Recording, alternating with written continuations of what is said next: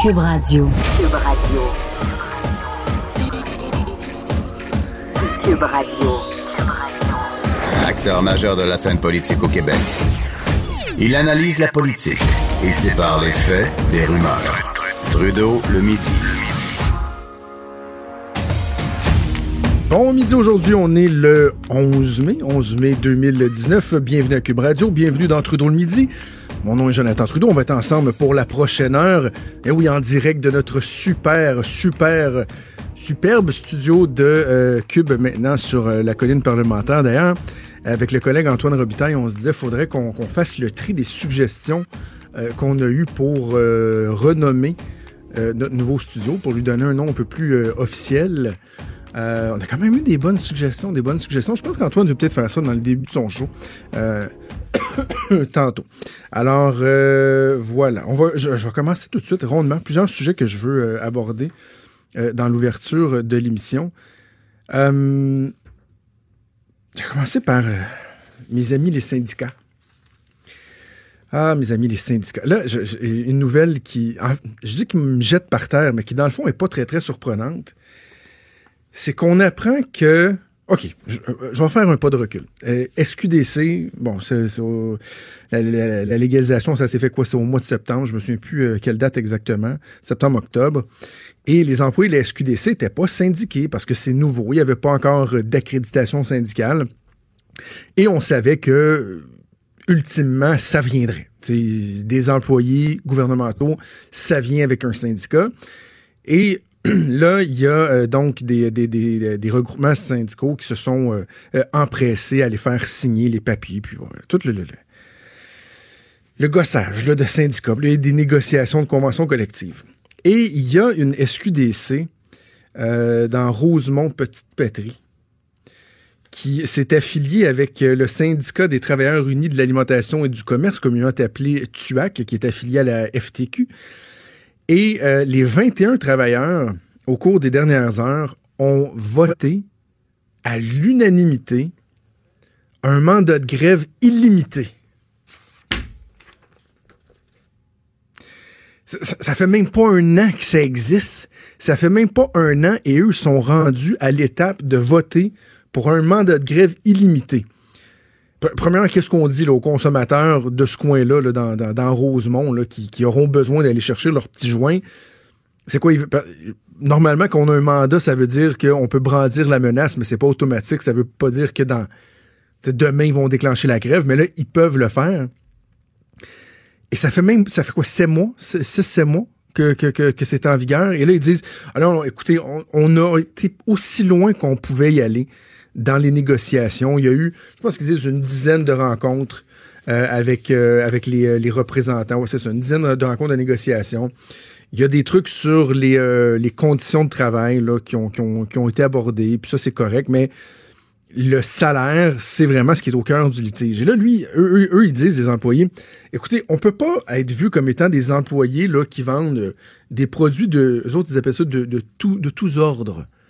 Donc, voir, euh, je sais pas moi, un caissier dans un supermarché, euh, au Walmart, au Canadian Tire, quelqu'un qui dit, bah, vous, avez besoin de conseils dans, le rayon des sports, je vais vous conseiller, puis vous achèterez votre paire de souliers, puis bon.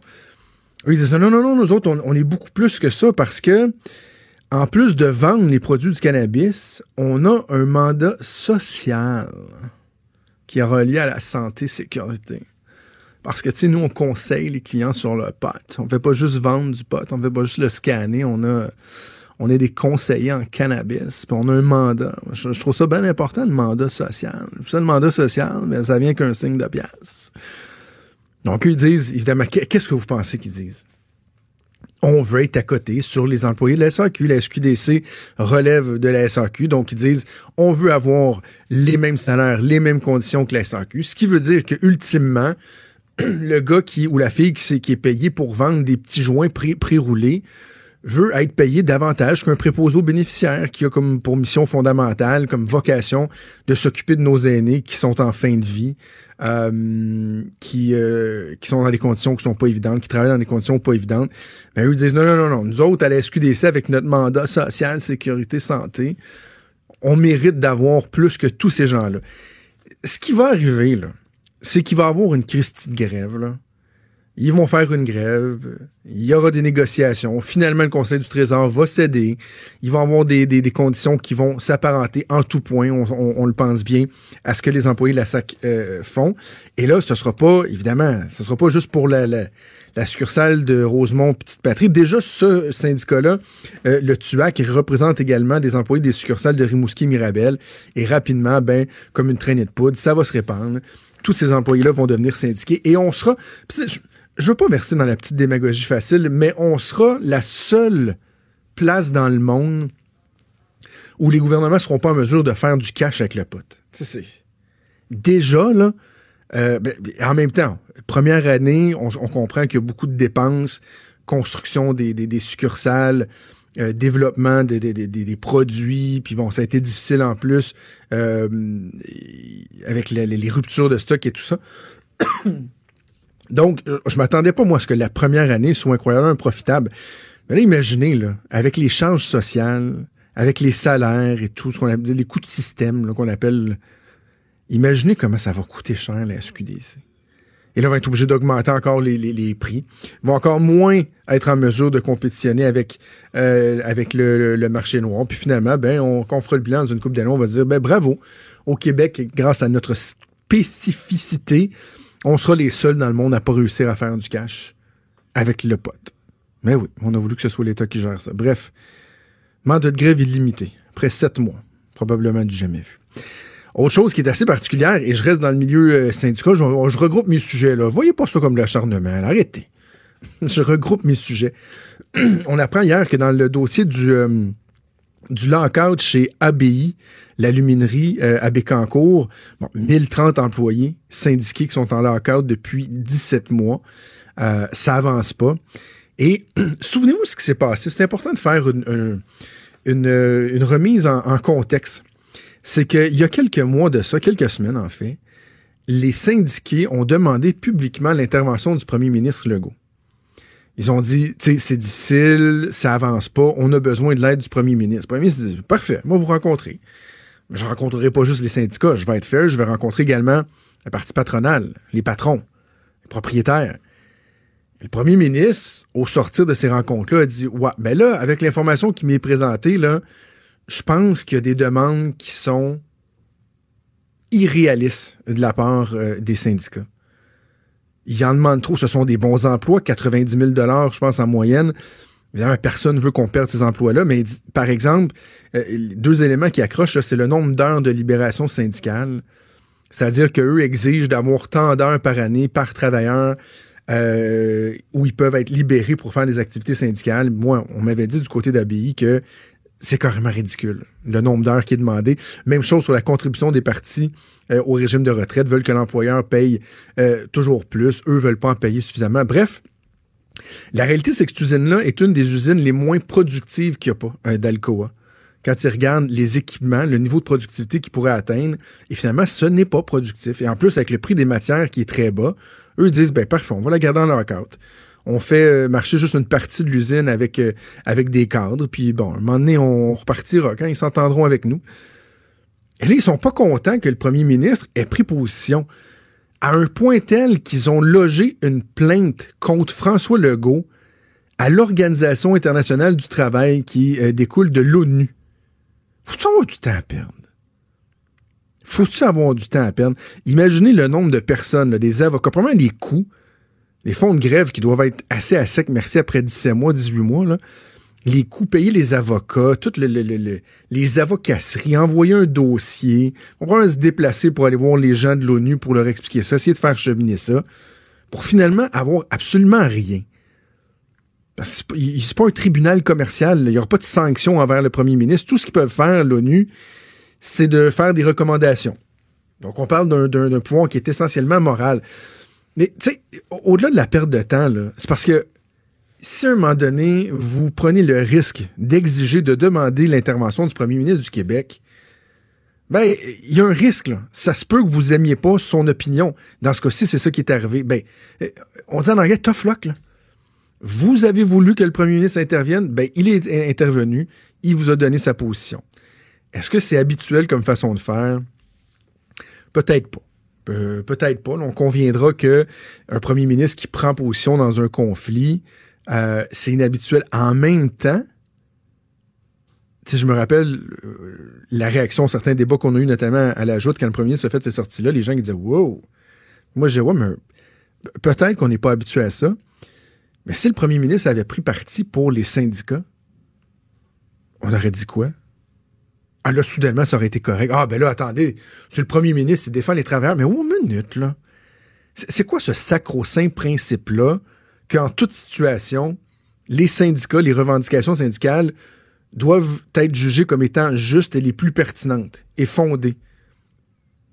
Pourquoi l'employeur serait toujours un trou de cul? Excusez, là, mais pourquoi faudrait toujours partir du principe que l'employeur agit pas correctement?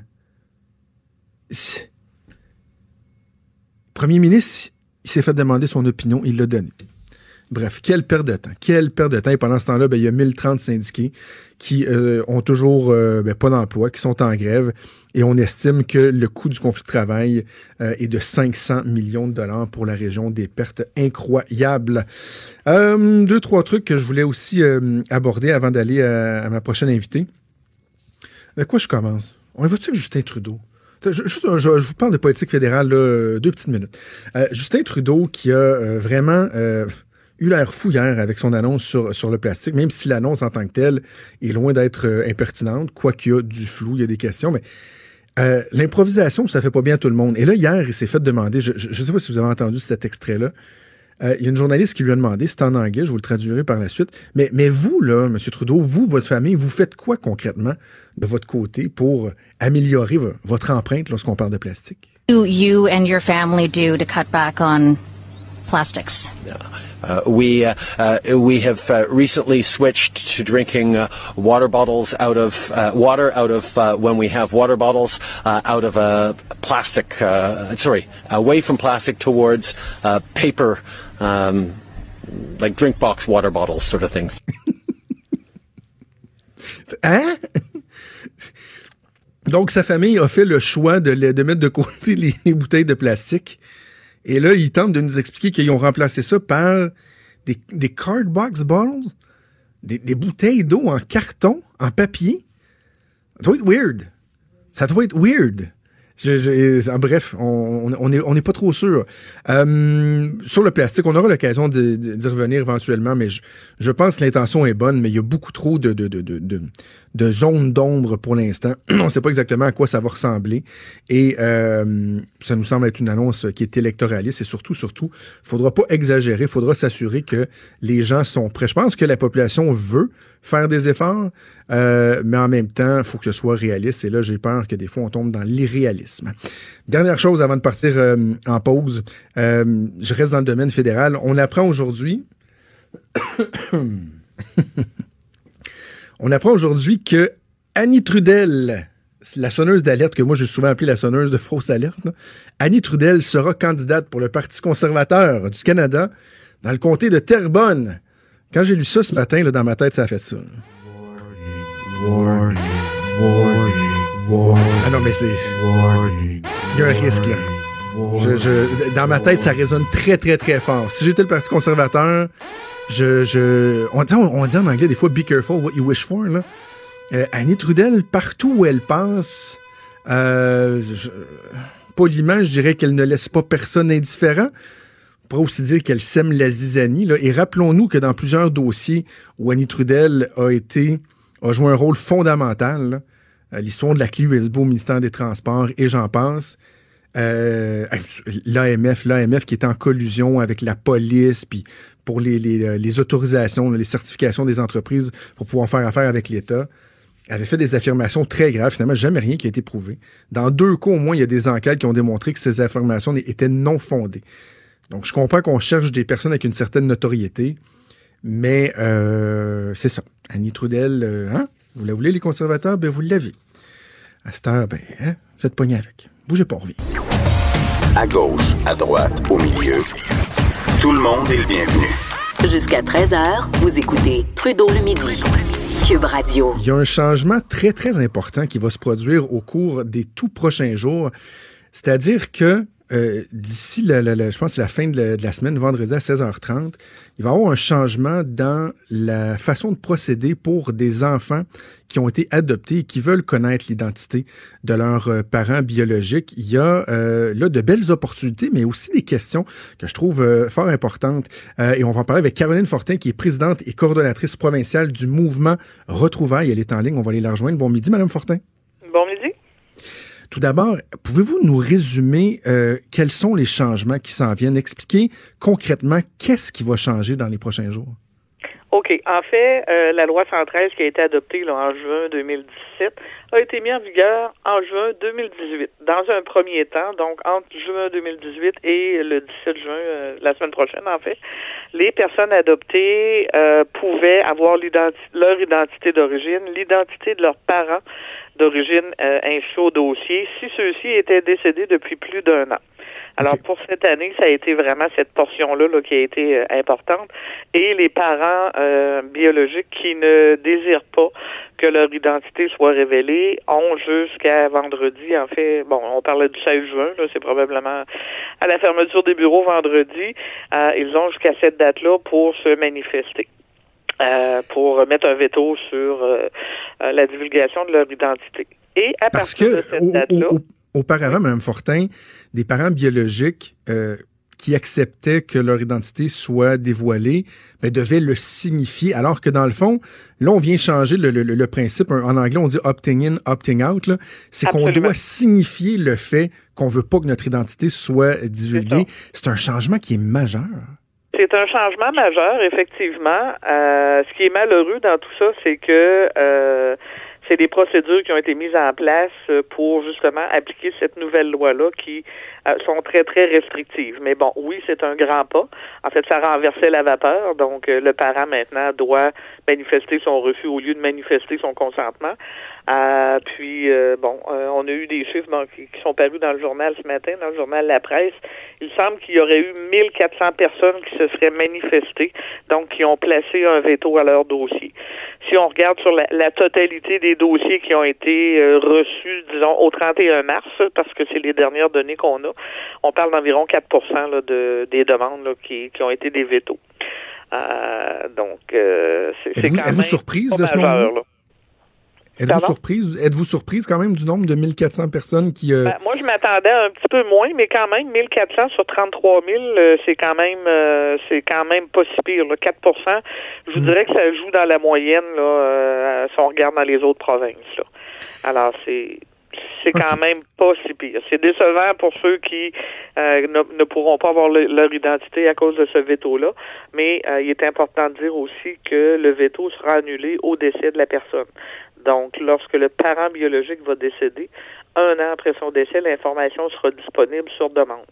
Alors, Quel est le, quel est le principe euh, derrière, derrière cette démarche-là? C'est vraiment de, de, euh, de faire primer le droit euh, des enfants adoptés euh, avant toute chose, de dire ben ils ont le droit de connaître d'où ils viennent, sauf si le parent vraiment en fait la demande express de, de- de- que son identité soit pas soit pas révélée. C'est ça dans le fond, c'est vraiment le droit à l'information. C'est le droit à l'identité, effectivement, le droit à l'accès à l'information, parce qu'en tant que personne adoptée, euh, jusqu'à maintenant, en fait, avant la loi 113, sans le consentement du parent, on ne pouvait pas avoir aucune information nominative sur notre identité. Et euh, c'est vraiment discriminatoire là, si on se compare avec toutes les tous les autres humains. Euh, c'est c'est- c'est vraiment quelque chose de parce qu'on est adopté, on n'a pas droit à notre identité. C'est c'est aberrant, là, je veux dire. On regarde, moi je donne souvent l'exemple, les, les gens font font le saut, mais quelque part, on va acheter un chien, on va acheter un chat, euh, on va acheter, bon, peu importe. On est capable de de- d'avoir la traçabilité de ce chien-là, euh, voire même la, la tranche de steak qu'on a dans notre assiette. Et en tant qu'adopté, ben la- la- la- la- la- le, le gouvernement a décidé que c'était confidentiel. Alors, c'était temps qu'on renverse la vapeur, là, parce qu'au Québec, on est un petit peu euh, à l'arrière des à l'arrière des autres provinces là, euh, pour ça. Mais euh, il y a encore des choses à changer. Vous mangez un homard du Québec, puis vous êtes capable de savoir il a été pêché où, par quel euh, bateau, puis euh, à quel moment exactement, alors qu'il n'y a pas moyen de savoir d'où euh, euh, d'où vous venez, qui sont vos parents. En même temps, est-ce qu'il y a un enjeu légal à ça? Est-ce que au, au niveau légal, euh, il y, a, y a- il y a des inquiétudes, tu sais, par exemple, de la possibilité de revenir vers les parents biologiques pour, je sais pas moi, demander une pension alimentaire ou une prise en charge? Est-ce qu'il peut y avoir des enjeux légaux à ce niveau-là? Non, parce que dès qu'il y a eu un jugement d'adoption euh, ou euh, qu'il y a eu un consentement à l'adoption, euh, les, les droits et responsabilités d'un envers les autres s'annulent. Euh, donc la personne qui a été adoptée, euh, donc ses parents adoptifs euh, prennent toutes les, les responsabilités et les droits qui vont avec. Le parent d'origine n'en a plus et l'inverse aussi. Donc il n'y a pas y a pas question là, d'héritage ou de quoi que ce soit d'autre. Euh, parce que des fois, on va approcher les familles, puis c'est, une des réponses qu'on se fait. Ah, la, personne doit euh, vouloir avoir de l'héritage. Non, pas du tout. Euh, un, légalement parlant, ça n'a rien à voir. Et puis, euh, Est-ce que dans le, le- dans l'autre sens, il y a la même possibilité? Est-ce que des parents biologiques peuvent euh, décider de, de, de, de, de rencontrer, de savoir où est leur enfant, de connaître dans le fond la, nou- la nouvelle vie d'un, enfant euh, au- duquel il, il- oui, s'était par séparé? contre, ben, ça, ça se fait depuis, euh, ben, ça se fait depuis, de- depuis quand même plusieurs années. Mais l'enfant Euh, doit accepter, j'imagine. C'est que la loi 113, par contre, ce qu'elle n'a pas changé, c'est que le parent ne peut pas maintenant, ne peut pas, en fait, encore aujourd'hui, avoir l'identité de son enfant qui a été confié à l'adoption sans avoir euh, son consentement. Donc, les démarches n'ont pas changé avant ou après la loi 113 pour le parent qui recherche l'enfant qui a été confié à l'adoption. Puis quand on parle d'enfant, en fait, on parle d'adultes, là, euh, de 18 ans et plus. Euh, Il n'y a, y a- a pas de changement à ce niveau-là. Le, le seul bémol que la loi a apporté, c'est que si jamais euh, l'adopté est décédé, là, l'identité pourra être révélée aux parents d'origine. Sinon, euh, il n'y a pas de changement. Donc, ils se doivent de passer par les centres des services sociaux, faire une demande officielle de, retrouvailles, et là, les, les services sociaux vont aviser l'adopté, aller chercher son consentement et procéder aux retrouvailles si tel est le désir des deux parties. Je lisais dans, l'article de la presse ce matin qui était, fort intéressant. Euh, il y, a- souvent de belles histoires et je pense que cette mesure-là va favoriser dans certains cas des, des retrouvailles, des histoires qui vont être qui vont être inspirantes, qui vont être touchantes. Mais en même temps, comme dit une des personnes qui témoignent dans l'article, euh, c'est pas du sucre à la crème à tous les jours. Premièrement, j'imagine que c'est pas dans tous les cas que ça se passe bien, mais même lorsque ça se passe relativement bien, il reste que euh, il y a des blessures des fois qui peuvent être très très longues euh, euh, à penser ou même carrément jamais guérir malgré l'aspect réjouissant de la chose. Oui, absolument. Euh, Je veux dire que quand on parle de retrouvailles, euh, bon, les gens ont tendance à dire ah bon, euh, ça va être beau, je vais retrouver ma mère ou, ou- je vais retrouver mon enfant, puis ça va être l'histoire d'amour. Ben, c'est c'est pas tout à fait ça. Euh, ça dépend des cas. Il n'y a pas de situation pareille. Euh, nous, on dit souvent aux gens prenez le temps de vous préparer. Oui, ça fait longtemps que vous attendez pour cette information-là, mais prenez quand même le temps de, de vous préparer, d'être accompagné, euh, de, de vraiment ne pas sauter les étapes, puis surtout ne pas essayer de rattraper le temps perdu. C'est Ouais. du passé, c'est terminé. faut aller de l'avant, faut apprendre à s'apprivoiser un et l'autre et respecter nos limites de part et d'autre pour euh, avoir de saines retrouvailles. Mais c'est sûr qu'il y a des contextes aussi qui font que euh, ça va pas super bien, puis c'est des bon, c'est des choses qui arrivent. On peut pas, euh, tu sais, on peut pas dire parce qu'on met deux personnes euh, en contact, euh, le parent et, et l'adopté, que ça va automatiquement euh, fonctionner super bien. Ça se peut que ça fonctionne pas là. Euh, si on prend des différents contextes, comment c'est arrivé, quel genre de vie les personnes ont eu, quel genre de valeurs elles ont reçues, les principes, bon, tout ça, tu sais, il y a quand même des, des combats à faire là-dedans ou des, moi, ce que j'appelle souvent le choc des valeurs. Euh, souvent, on, on va le ressentir, mais euh, c'est justement en prenant notre temps, puis en travaillant là-dessus, euh, pas, pas faire ça tout seul, puis à la va-vite, là, parce que c'est vraiment pas une démarche, là. Euh, tu sais, on va pas chercher dans une boîte de céréales à l'épicerie, là. Non, non, c'est ça. faut vraiment prendre le temps. On, on, on parle d'humain ici, là. Fait Ben oui. Prendre le temps euh, entre les deux personnes de, de, de s'apprivoiser. Vous disiez tantôt, bon, il y a ce changement-là qui va entrer en vigueur, mais vous disiez, euh, il y a autre chose à faire. Quels sont les autres changements que vous demandez, que vous aimeriez voir euh, s'opérer au cours des, des- des prochaines années? OK. Ben en fait, là, à partir du, du, du 16 juin ou du 17, là, euh, bon, là, donc là, c'est toutes les personnes adoptées qui vont. Ou, ben, quand je parle d'adopter, je parle aussi des personnes qui ont été confiées à l'adoption, mais qui n'ont pas été adoptées. Exemple, les orphelins du Plessis ou les orphelins agricoles. Bon, ça fait toute partie de nos adoptés. Euh, ces gens-là pourront avoir accès si euh, bon s'il n'y a pas de refus. Nous, ce qu'on demande, c'est que euh, dans la loi, on prévoit que toute information leur permettant de prendre contact sera transmise. Euh, On n'a pas eu de spécificité à savoir euh, quelles étaient ces informations-là. On réussit pas avec le ministère là, à savoir exactement c'est quoi les informations qui vont être données. Ça, c'est un point. L'autre point qui est très important, on parle des oubliés de la loi 113. Les oubliés de la loi 113, ça, ce sont tous les descendants ou euh, conjoints de personnes euh, euh, adoptées décédées. Ces gens-là n'ont pas accès à l'information euh, dans le dossier de la personne adoptée parce qu'elle est décédée. Alors ça, on veut absolument qu'il y ait une ouverture là-dessus parce que ça représente énormément de personnes. Donc, il y a des milliers de personnes adoptées qui sont malheureusement décédées aujourd'hui et l'identité qu'elle a transmise à, ses enfants, par exemple, euh, n'est pas euh, n'est pas reconnue. Alors ça, c'est un point important. L'autre point important aussi, c'est quand on parle de fratrie, donc les frères et sœurs. euh, bon, il y a des mères qui ont dû confier plusieurs enfants à l'adoption. Euh, si ces gens-là veulent se retrouver, faut qu'il y ait une demande de part et d'autre. Donc, faut qu'il y ait une concordance euh, dans le dossier pour que ces personnes-là puissent être mises en contact. Alors, si une et l'autre ne savent pas qu'ils ont des frères et sœurs, ben Ben jamais qu'ils font une demande. Alors ça, c'est Ben oui. c'est un point là qu'il faut absolument élargir. Euh, un autre point euh, qui était important, là, en tout cas, je les énumérerai pas tous, là, mais les plus importants, euh, on voulait aussi que le gouvernement mette en place un mécanisme pour que la personne qui a un doute sur son statut d'adopté puisse le savoir. Alors, on se disait facilement à l'État civil, on pourrait ajouter une petite case, là, tu sais, dans, dans les formulaires quand on, on fait des demandes là, de, de, de décès de mariage ou bon, peu importe, euh, de certificat de naissance, ben, euh, je sais pas, le, je sais pas le libellé exact, là, mais dans le sens, si vous avez été adopté, voulez-vous le savoir, ben oui ou non. Euh, si oui, ben, euh, ils ils pourraient nous le confirmer parce que eux le savent. Puis il n'y a pas de façon de savoir si tu as été adopté à moins de passer par les services sociaux, que je m'en guillemets, ce qu'on appelle les centres jeunesse pour savoir si tu as été adopté. Alors, une personne de 60 ans, euh, par exemple, ne pensera pas d'aller dans un centre jeunesse pour euh, faire cette demande-là. Alors, c'est les seuls qui peuvent nous confirmer si on a été adopté ou non. Donc, euh, on, on trouvait que c'était important de, de faire ce changement-là. Ça n'a pas été, ça n'a pas passé avec la loi 113, mais bon. Euh, OK, mais on comprend, on comprend qu'il y a encore euh, euh, beaucoup de choses, euh, beaucoup de choses Oui. à faire. Ben, écoutez, on aura l'occasion peut-être de s'en, de s'en reparler, mais assurément, il y a des changements importants qui vont prendre effet au cours euh, des prochains jours. Euh, merci d'avoir pris le temps, Mme Fortin, de nous parler ce midi. Ben, ça me fait plaisir. Merci, Merci beaucoup, Caroline Fortin, qui est présidente et coordonnatrice provinciale du mouvement Retrouvailles. Il y a quand même certaines questions, je, je- trouve, qui demeurent. Par exemple, euh, là, vous écoutez cette entrevue-là, étiez-vous au courant de ce changement-là? Est-ce que ça a été suffisamment publicisé?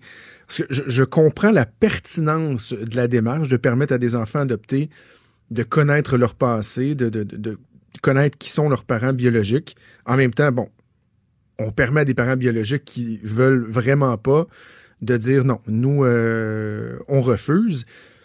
Mais là, euh, vendredi 16h30, là, vous avez jusqu'à vendredi 16h30 pour remplir le formulaire en ligne. Ça se peut-tu qu'il y en a qui l'auront pas rempli puis qui n'étaient pas au courant? C'est- un aspect qui, qui m'inquiète un peu parce qu'en même temps, il faut respecter aussi la volonté. Si vous êtes un, des parents biologiques qui, pour toutes sortes de raisons, avaient décidé de donner votre enfant en adoption, que vous avez jugé que c'était mieux qu'une autre famille en prenne charge, l'adopte parce que vous, vous n'étiez pas apte à le faire. Euh, je pense qu'il faut aussi respecter le fait que, tu sais, 10, 15, 20 ans plus tard, ça se peut que vous disiez non. Je, je- moi, je, suis passé à autre chose, même si on peut trouver ça dur. Mais euh, je pense qu'il faut respecter ça aussi. Donc, une certaine prudence quand même, euh, je pense, s'impose à ce niveau-là. Puis juste en terminant, quand je, je pense au fait qu'on on change la façon de faire, c'est-à-dire qu'au lieu de manifester notre intérêt à être connu comme parent biologique, on doit manifester le fait qu'on s'oppose. Y a-tu juste moi qui pense au don d'organes? Le don d'organes, quand est-ce qu'on va agir en ce sens-là? qu'au lieu de signer la petite carte en arrière disant qu'on accepte de donner nos organes si on décède, que ce soit un opting out, qu'on prend pour acquis que vous allez donner vos organes si vous décédez, mais que si pour toutes sortes de raisons personnelles, religieuses, autres, je sais pas, philosophiques, vous voulez pas, ben là, vous signifiez que vous, vous refusez. Il me semble que ce serait très, très, très logique. La logique, euh, elle est implacable euh, dans ce cas-là aussi. Les vrais enjeux. Les vraies questions.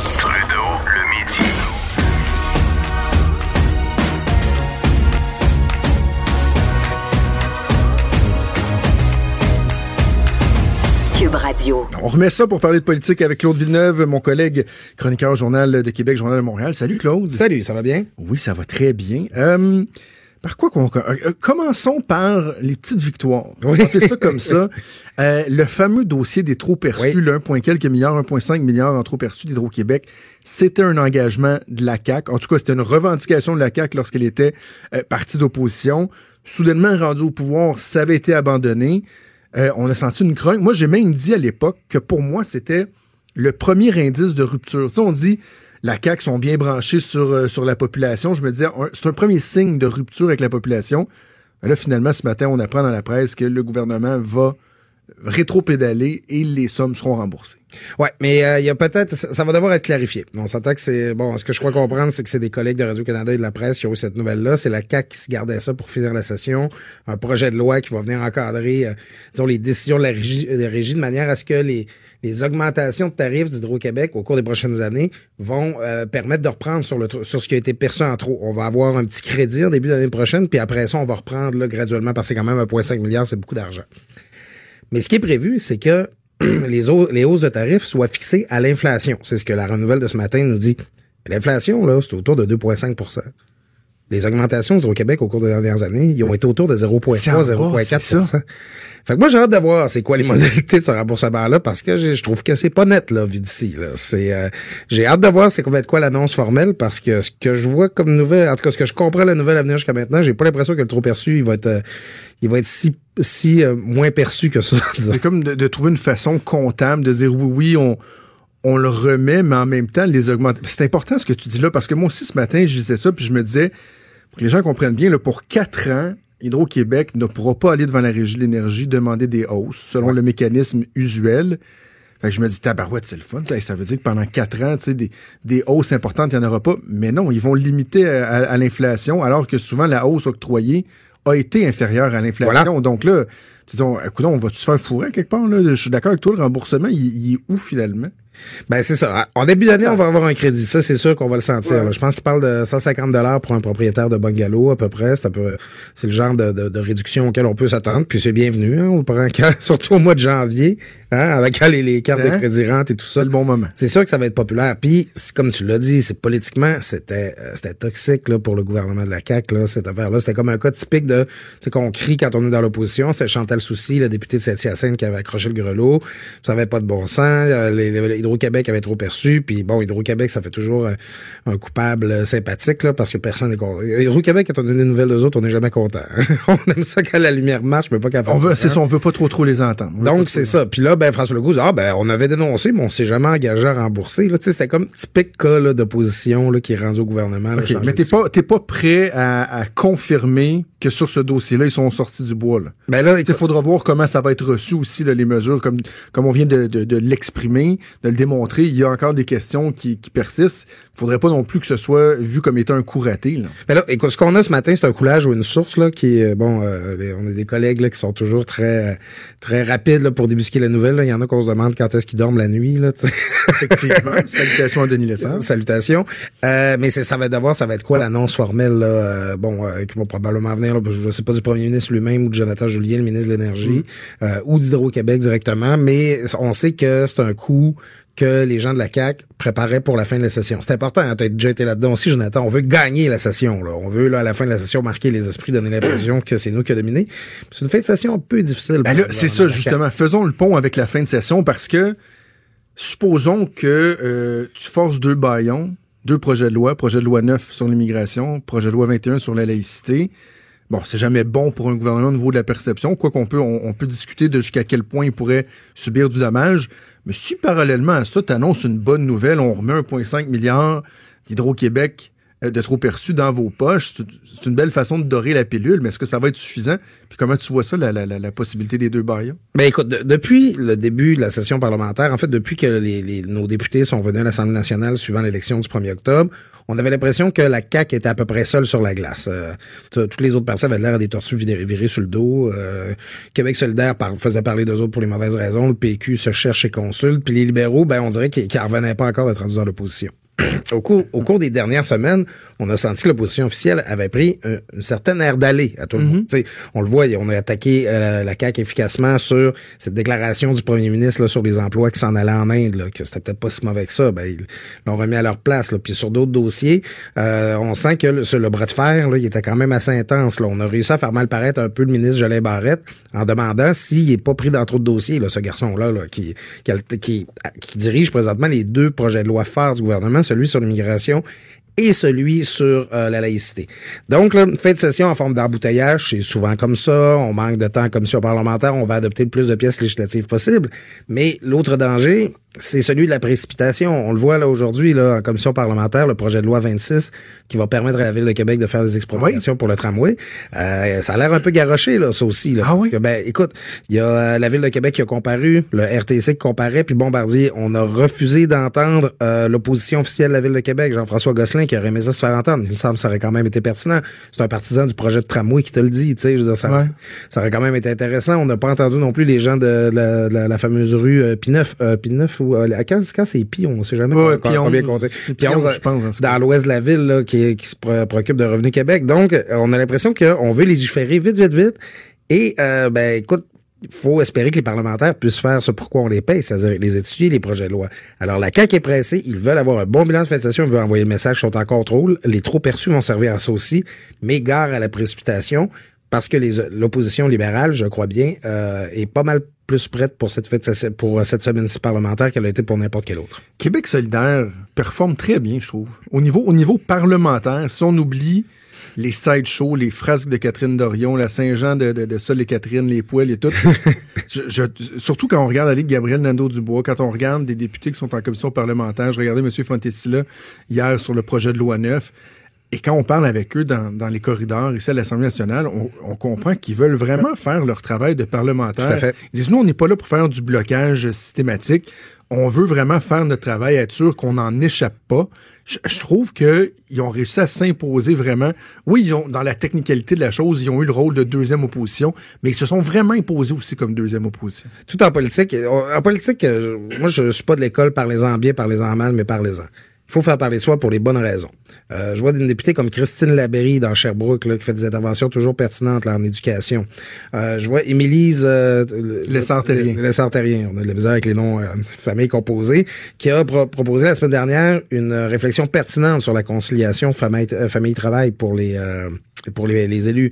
Euh, Gabriel Nadeau-Dubois, qui a beaucoup, beaucoup, beaucoup d'expérience en Assemblée générale, qui transpose ce bagage-là acquis avec le Code Morin, en devenant un leader parlementaire très efficace à l'Assemblée nationale. Il s'est vite approprié le règlement. C'est des, c'est c'est des gens de gauche, c'est des gens de contenu, c'est des gens qui, qui aiment ça, là, euh, s'ostiner sur des virgules, mais euh, c'est ça le travail d'un parlementaire, là, faire des amendements, faire... Mais ils sont pas venus faire la- désobéissance civile à l'Assemblée nationale. Ah, ils travaillent très bien. qui craignaient ça, là, euh, ça s'est ça s'est pas présenté. Ce qui nous amène au Parti québécois. Oui.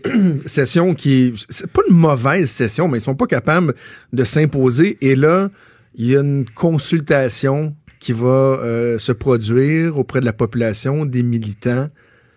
Bonne ou mauvaise idée? Ben, ils ont.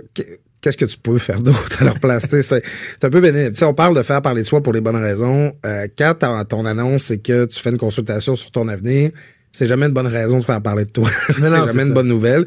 Si tu fais ça, c'est que tu as des questions à te poser, tu as des problèmes.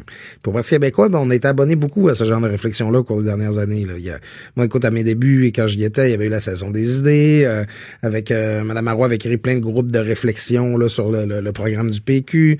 Euh, c'est bon, le collègue euh, Antoine Robitaille ce matin dans sa chronique là, qui rappelle là, la tournée des grandes oreilles là, de Ben oui. Pierre-Marc Johnson. là. C'est un, un parti qui... On a souvent l'impression que le Parti québécois, c'est un parti qui se regarde beaucoup le nombril. Hein, Puis c'est pas un nombril euh, particulièrement inspirant par, euh, par les temps qui courent. Mais écoute, toi, t'es au Des PQ. petites poussières dans le nombril. Non, c'est ça, un petit peu de, de, de textile.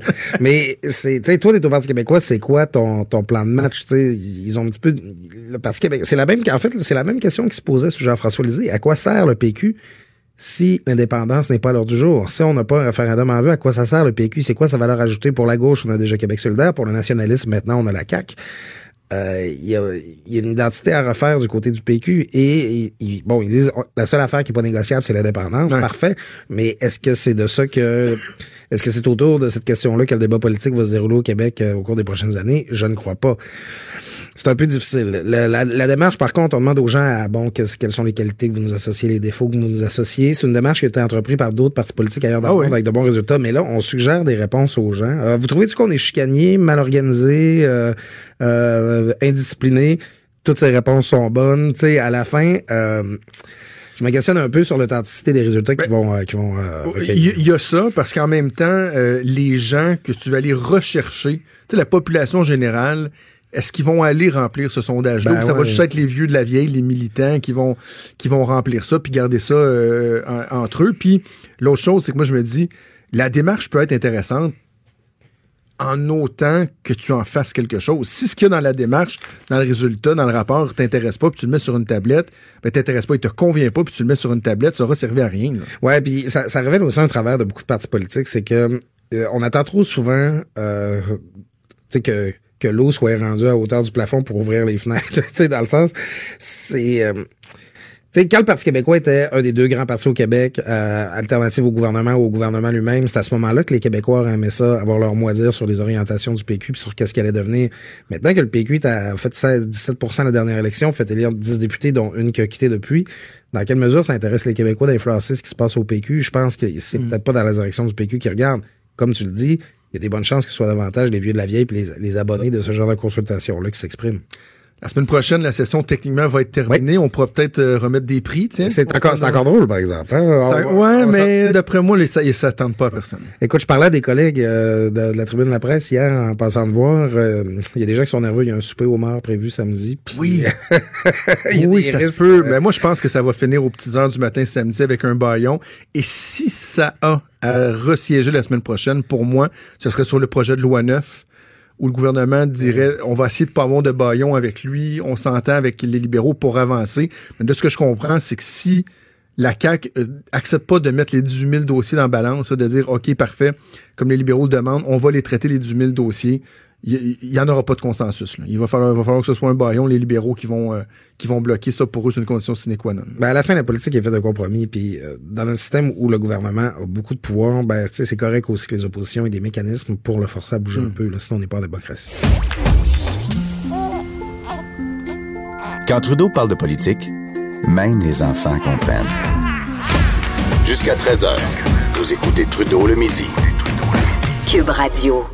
Avant d'aller rejoindre Vincent Dessureau, juste une petite précision euh, concernant le premier bloc, l'entrevue que j'ai fait avec Caroline Plante, euh, la coordonnatrice, présidente et coordonnatrice provinciale du mouvement Retrouvailles. Je disais à la fin de l'entrevue, bon, c'est concernant les changements là, très importants qu'il y auront dans la possibilité des enfants adoptés de savoir, de connaître l'identité de leurs parents biologiques. Avant, il fallait qu'il y ait un consentement. Maintenant, il faut signifier qu'on ne veut pas que notre identité soit dévoilée. Et les parents ont jusqu'à vendredi 16h30 pour le faire parce que là, la nouvelle réglementation va prendre effet. Je me disais, est-ce qu'il y a eu assez de publicité? Est-ce qu'on en a assez parlé pour éviter qu'il y ait des gens qui, oups, n'étaient pas au courant, puis finalement, leurs enfants biologiques prennent, prennent euh, contact avec eux? Euh, Madame, Madame Fortin tenait euh, à dire que dans le projet de loi 113, il y avait de la publicité qui était euh, prévue à la radio, à la télé, dans les CHSLD, les CLSC, les pharmacies. Pour elle, dit-elle, ça s'apparente carrément à une campagne de peur auprès des parents biologiques, mais elle dit que donc il y aurait eu suffisamment de, de publicité. Espérons quand même que ce- c'était le cas. Je rejoins Vincent Dessureau. Bon midi, Vincent. Comment ça va? Ça va très bien toi-même? On a un 5 à 7. Est-ce que tu viens ce soir ou euh, t'es trop loin? Non, je, Ah. je suis à, je suis à Québec euh, et mon fils a du baseball. On se fera un FaceTime. Oui, on va finir par Montréal, ça. Québec, On ben oui. On va finir. Hey, Parle-moi du fameux GoFundMe pour la frontière mexicaine. C'est des millions qui ont été levés pour que des gens puissent eux-mêmes dire on, on va le construire, nous autres, le mur que Donald il veut construire. Euh, là, il y a, y a quoi? Il y a, y a-tu de l'eau dans le gaz? A Un petit problème. là, Ben, en fait, tu sais, le- cette campagne-là, euh, on en avait beaucoup parlé euh, au- à l'automne dernier parce que euh, l'objectif d'un- ancien militaire était d'avancer un milliard de dollars puis faire le mur presque au complet à la place de, de- de Trump parce que c'est trop long avec le, le gouvernement. Et euh, finalement, ils avaient obtenu 23 millions. C'est quand même 23 millions, mais c'est quand même très loin de l'objectif, on s'entend. ouais. Euh, et ils avaient décidé, au début, ils voulaient le donner, le redonner. Finalement, ils ont décidé de dire, bon, on va faire un bout de, un bout de mur. Là. Alors, ils ont fait un mur de un demi-mille. Euh, évidemment, sur la frontière, c'est pas très long, là. Euh, mais c'est dans le coin de Sunland Park au Nouveau-Mexique. Et euh, le problème, ça, ça vient d'être construit. Ils ont construit ça pendant un long week-end de trois jours de la ville parce qu'ils voulaient pas que la ville les empêche. Alors, vu que les employés de la ville étaient tous en congé pendant trois jours, ils ont construit ça. Alors qu'il y avait déjà eu en mai, en fait, dans les dernières semaines, des conflits avec la ville parce qu'ils voulaient qu'ils attendent d'avoir les permis et tout ça. Mais eux disent évidemment, il y a urgence d'agir. Alors, ils ont fait ça vite. Et là, le problème, c'est que l'agence responsable des eaux, euh, il y a un petit barrage qui, euh, qui est accessible de l'autre bord de la grille. Puis il y a un petit monument, mais en fait, c'est le monument de la frontière. Là. Il y a une petite statuette. Là. Et euh, le mur bloque l'accès à ça. Alors, les autorités on doivent, enfin, obligé les gens du, qui ont construit le mur à cadenasser une immense porte ouverte qui sera ouverte 24 heures sur 24 dans le mur, question d'avoir accès au monument et euh, au- à la petite rivière, là, fait, au euh, l'équipement des eaux. Ça veut dire qu'ils ont construit ça, quand même dépensé le 23 millions de dollars pour construire un mur dans lequel il y a un immense trou euh, qui va rester là 24 heures sur 24 pour donner accès euh, à cet équipement-là. Alors, euh, l'équipe dit, euh, bon, et le, le- le gars derrière ça a publié un message en disant que l'agence des eaux avait outrepassé son droit et euh, essayait de miner Donald Trump et euh, la, la- la- la sécurité nationale qui est en danger en raison de cette agence là, de gestion des eaux qui va avoir accès à son tuyau. Alors, euh, disons, quand on va aller trop vite des fois, puis passer au-dessus tu sais, des, des fonctionnaires de ville ou des responsables Ouais, ouais, là-dessus, ouais, là, ouais. ça, ça a beau être... euh, parce que là, ça sert à rien. Ça, ça me fait penser aux clôtures à chevreuil, ça. Quand tu vas dans le parc du Saguenay, mettons, là, t'as Ouais. des clôtures à chevreuil, mais après ça, t'en as plus. T'en as, t'en as plus. Fait que, ça sert à quoi? Ben, sur la le 20, fond? d'ailleurs, en m'en venant la semaine- en fin de semaine, il y avait un chevreuil, mais là, de l'autre côté de la clôture, donc du côté autoroute, mais là, tu peux plus, euh, il peut plus se sauver. Là. Il... il est comme coincé là. là. Ah ouais? Ah, OK. Euh, euh, c'est quoi un chronotype? Parce Bon. que tu me demandes de quel chronotype euh, je suis ou sommes-nous, mais j'ai aucune idée c'est quoi un Ton chronotype. chronotype, là, c'est est-ce que tu es un gars de matin ou un oiseau de nuit? Si je suis matin ou euh, je suis plus euh, matin, moi. Euh, ben, en fait, il était, avant d'avoir des enfants, j'ai toujours été un mix des deux. OK. C'est-à-dire, Ben, je me couche tard, je me lève de bonne heure, pas besoin de beaucoup de sommeil. Là, je suis rendu, je me couche très, très, très, très tôt, puis je continue à me lever de bonne heure. Euh, Justement, si tu ne fites pas exactement dans un de ces deux chronotypes, c'est parce qu'il y en avait deux autres dont on ignorait l'existence et qui viennent de sortir grâce à la science, grâce à une étude belge. C'est que ceux qui sont pas matin ou pas soir, en fait, le- les gens de matin, c'est que vous commencez super en forme, puis votre, votre niveau d'énergie baisse tout au long de la journée. Et pour les oiseaux de nuit, c'est l'inverse. Tu es fatigué, tu es fatigué, puis là, tranquillement, en soirée, là, tu pètes le feu. Euh, dans une étude auprès de 1300 personnes, on a découvert que presque, presque la moitié euh, ne fitait pas dans un des deux. Et on les place maintenant dans deux nouveaux chronotypes, soit les afternooners, donc les gens d'après-midi, et les nappers, les siesteux. Euh, Donc, Oh. je t'ai fait un peu la journée là, des deux premiers, c'est-à-dire tu, tu commences fatigué. Tu... Donc, le afternooner, le gars d'après-midi, c'est vous qui êtes les plus fatigués en vous levant. Et vous commencez à devenir alerte vers 11 heures. Et là, vous restez alerte jusqu'à à peu près 5 heures. Donc, c'est des gens au travail qui sont en général euh, efficaces. Puis ensuite, après 5 heures, là, ben là, coup de fatigue, puis ça reviendra pas, la, la- disons, l'énergie jusqu'en soirée. Et les siesteux, c'est des gens qui font souvent des, des siestes, mais eux, euh, vous vous réveillez alerte jusqu'à 11 heures. Là, après ça, 11 heures, là, ça commence à être fatigué jusqu'à 3. Puis ensuite, en fin de journée, vous reprenez vie euh, jusqu'en soirée. Moi, je serais probablement là dans les siesteux. Alors maintenant, la science confirme qu'il n'y a pas juste matin ou soir, mais il y en a deux autres. Et aucune différence entre les hommes et les femmes. Euh, alors, euh, sachez-le, vous fitez quelque part dans un de ces Euh, quatre euh, siesteux. Moi, je, serais chronotypes. probablement, je serais probablement un siesteux. Ben D'ailleurs, les scientifiques convient. rappellent là-dedans à quel point c'est efficace et que la société devrait prôner ça davantage, de faire un 10, 15, 20 minutes de repos. Ben oui. Puis après ça, on est reparti pour l'après-midi. Alors, si vous avez le coup de dans la journée, là, vous êtes des siesteux, puis un 20 minutes, là, ça va vous redonner du gaz. OK. Est-ce que euh, votre partenaire ressemble à votre ex?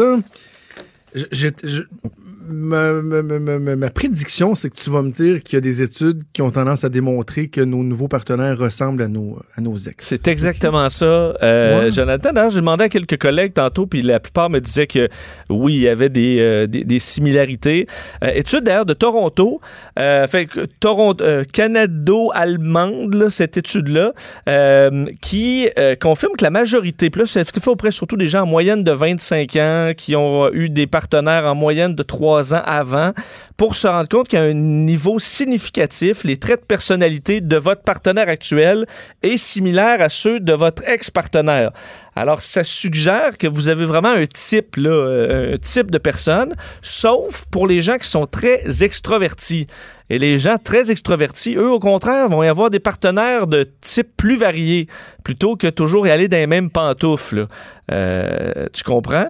Et euh, ouais, ouais. on dit par contre que la faiblesse de l'étude, c'est que des fois, il y a des gens que ça peut être le niveau, mettons, euh, toi, tu es dans un club de, de, de, de, de boxe, mais ça se peut que tu rencontres juste des boxeuses ou des. Alors, il y a, qui ont un style. Alors, ça se peut que l'environnement fasse que naturellement, on se retrouve avec un peu le même genre de monde, classe sociale euh, et tout ça, mais qu'on a un certain euh, juste, pour, juste pour être sûr d'être bien clair, est-ce qu'on parle de la personnalité ou du physique ou des deux? On parle là, c'est uniquement la personnalité. Donc, est-ce Ok. que tu es une personne, euh, bon, euh, vraiment les, les caractéristiques euh, personnelles euh, de, Ok. de- donc les traits de personnalité sont similaires. Mais une des explications que les scientifiques donnent, c'est que euh, vu qu'on développe dans nos relations certaines euh, capacités à gérer une personne comme ça, mettons ta blonde est comme ça, comme ça, comme ça, ben, tu, tu deviens avec le temps habitué de gérer ça.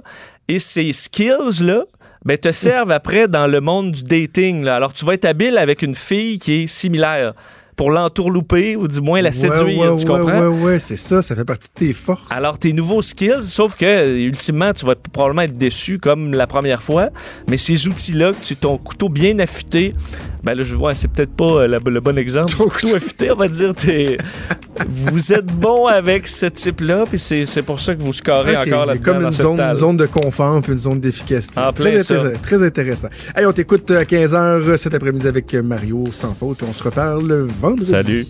Salut Vincent Dessureau qu'on entend à tous les jours euh, dans le retour de Mario Dumont. De 15h à 17h. euh, Nous, on a déjà terminé, mais savez-vous quoi? Je reste pas loin parce que je vais euh, commencer le show Antoine avec lui. On va regarder les listes de suggestions que vous nous avez données pour euh, nommer notre nouveau studio. On va voir s'il n'y a pas un consensus euh, qui se dégage, qui sait. Donc, bougez pas, c'est Antoine qui s'en vient avec Là-haut sur la colline. Et officiellement, même si je vous parle encore dans quelques secondes, je vous donne rendez-vous demain à midi. Salut! Cube Radio.